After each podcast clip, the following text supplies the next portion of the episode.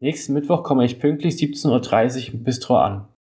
Ich gehe durch den typisch mager eingerichteten Dönerladen. Nur ein Regal mit billigen Dekorationsartikeln ziert das Geschäft. Ein Glas Nudeln, irgendein Bild und billiges Kinderspielzeug sind im Regal. An den Plakaten mit den Preisschildern steht Döner 3,50 Euro, aber die 50 Cent wurden so drüber geklebt. Und man scheint sich nicht mal Mühe gegeben zu haben, es schön zu schreiben. Eigentlich gefällt mir der Stil. Ein gut eingerichteter Laden würde mich eher einschüchtern. Würde ich in der Gegend wohnen, würde ich hier auf jeden Fall Döner kaufen. Schön einen billigen Döner mit Rotkraut, Billigfleisch, eine gute Portion Gemüse und Kräutersoße. Und der Dönermann soll mir einfach den Döner geben und ich bezahle. Kein Bock auf irgendwelche Gespräche oder sozialen Interaktionen. Schnell gehe ich weiter in das erste Hinterzimmer. Die drei Sessel sehen ganz gemütlich aus. Sebastian und einige andere rauchen und unterhalten sich da schon. Noch sind erst zwei Bestellungen da.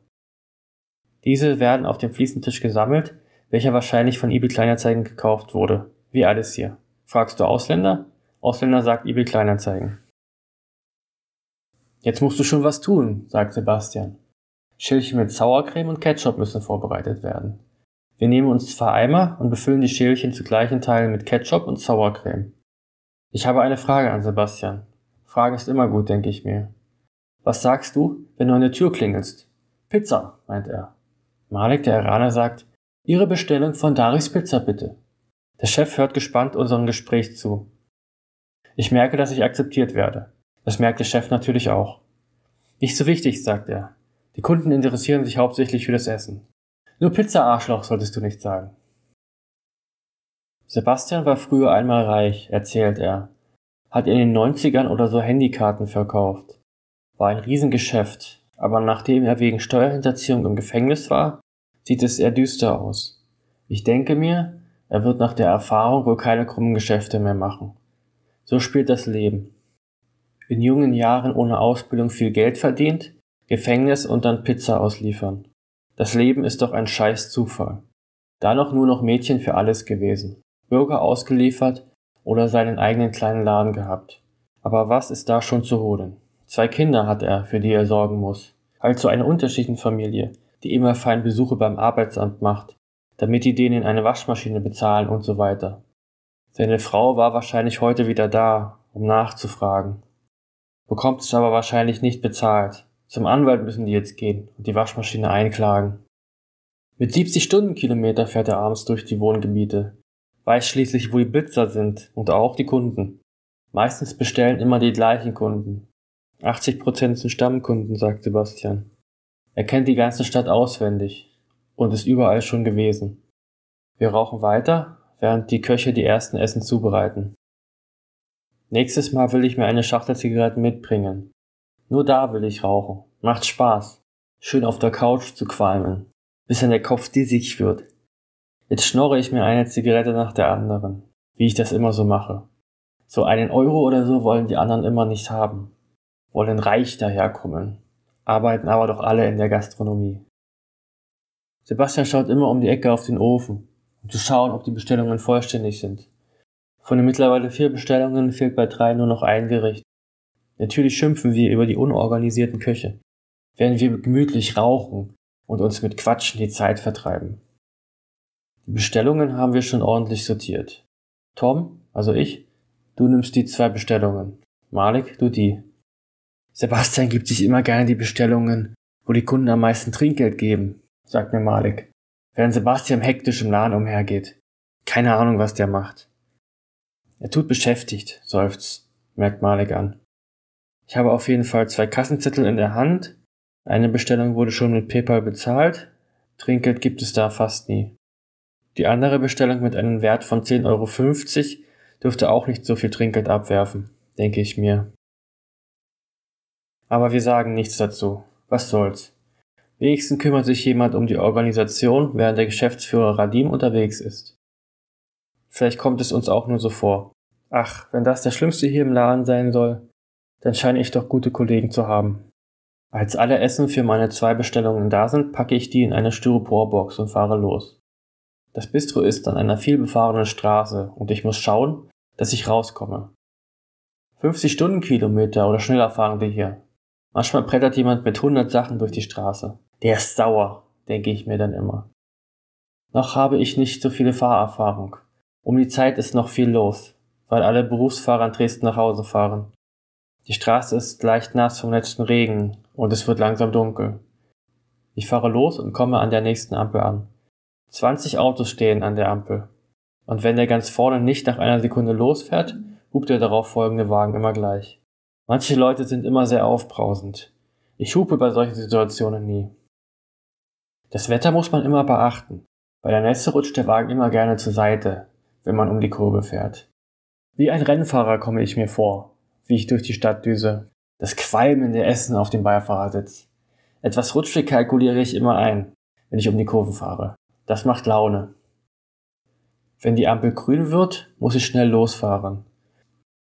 Noch kackt mir regelmäßig der Wagen ab, weil ich die Kupplung oft zu schnell wegnehme. Die hinter mir warten dann meistens, wissen, was los ist. Und ich, nachdem der Wagen nach dem zweiten Versuch losfährt, komme natürlich gerade noch so über die Ampel. Das Auto nach mir eigentlich auch. Aber mit Hupen von den anderen Autos, die kurz davor sind, seitlich in das Auto nach mir reinzufahren. Also ich liefere die Essen aus. Die Leute freuen sich immer über ihr Essen, dass es da ist schön dampft und sie in die Pizza, welche mit super viel Käse überbacken ist, reinbeißen können. Anschließend fahre ich zurück, stelle die Autotür mit meinen Füßen zu, gehe rein und setze mich wieder auf die Couch. Die anderen Fahrer sind unterwegs. Ich gehe in die kleine Küche. Drei Köche und der Chefkoch arbeiten da. Die Küche hat eher die Größe eines Abstellraumes. Als ob man da zu viert kochen kann.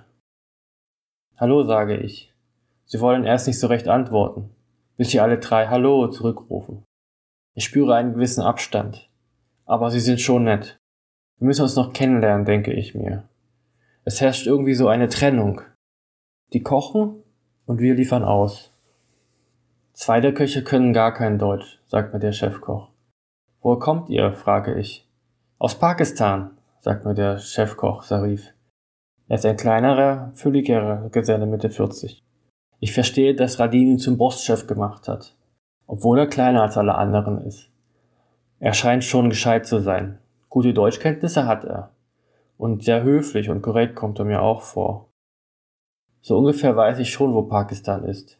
Aber zum Beispiel alle Nachbarländer könnte ich nicht aufzählen. Keine Ahnung, wofür das Land steht. Welche Kriege es gehabt hat. War es mal kommunistisch oder eine Kolonie der Briten? Wahrscheinlich eine Kolonie der Briten und dann irgendwann unabhängig. Mir auch egal. Man scheint da Indisch zu sprechen und es ist eher islamisch geprägt. Faris, ein starker sportlicher Koch, kommt zum Gespräch dazu. Der Chef meint, das ist der Inder. Seine Haut ist weniger rau als die von den anderen. Ich denke, Pakistaner haben irgendwie eine rauere Haut als Inder und sind irgendwie weniger arabisch. Er zeigt mir eine indische Frau auf seinem Handy. Schön? fragt er. Ja, erwidere ich zurück. Er will wissen, ob ich eine Frau für ihn habe. Ich zeige ihm ein Bild von meiner Schwester. Er scheint interessiert zu sein und merkt nicht, dass ich ihn nur verarschen will. Ich stecke mein Handy schnell wieder ein. Ein anderer älterer Koch unterbricht uns. Irgendwie scheint es ihm nicht zu gefallen, dass ich da bin. Keine Ahnung warum. Auf jeden Fall beenden wir unser Gespräch und machen beide weiter unseren Job. Sebastian kommt gerade wieder von seiner Fahrt zurück. Er schaut sich die Bestellungen an und teilt sie unter uns auf. Da fährst du erst da, dann da, dann dahin. Den Weg musst du nehmen. Da die Straße lang, dann bei der Stelle so fahren. Ich merke mir gar nichts, nur die Reihenfolge. Schließlich habe ich ja Google Maps als Navigationssystem. Weiter erklärt er, wenn hinter der Hausnummer ein Buchstabe ist, also zum Beispiel 50a, ist das Haus hinter dem Haus ohne Buchstaben zu finden. Oder die Hausnummern gehen von kleinen ins große, ausgehend von der Stadtmitte. Auf jeden Fall kontrollieren wir die drei Bestellungen. Eine ist über 30 Euro, also bekommt der Kunde noch eine Flasche Wein dazu. Ab geht's wieder ins Auto. Während ich die drei Kartons vor mir balanciere, schiebe ich die Tür mit den Füßen auf und bewege mich auf die Straße. Muss immer schauen, dass nicht ein Fahrradfahrer kommt und mich umfährt, während ich den Laden verlasse. Mittlerweile mache ich direkt auf der Straße eine Kehrtwende und fahre nicht mehr um den Block umzuwenden. Auch lässt es der Verkehr mittlerweile zu. Die Straßen sind ziemlich leer und man ist in den Wohngegenden oft der Einzige, der durch die Nacht streift. Im Radio läuft schon lange nichts Gutes mehr. Nach der Werbung folgt ein Gewinnspiel. Anschließend moderiert ein selbstverliebter Moderator die Verkehrslage an. Düdelüdü, es ist alles ruhig. Düdelüdü. Häufig fällt dem Moderator dann auch keine Geschichte oder Spruch ein. Den nächsten Song kann er schön ansagen. Aber auch den habe ich schon dreimal gehört. Ständig wechsle ich die Radiosender. Noch habe ich die Hoffnung nicht aufgegeben, dass sich die Radiosender in den letzten 20 Jahren irgendwie weiterentwickelt haben.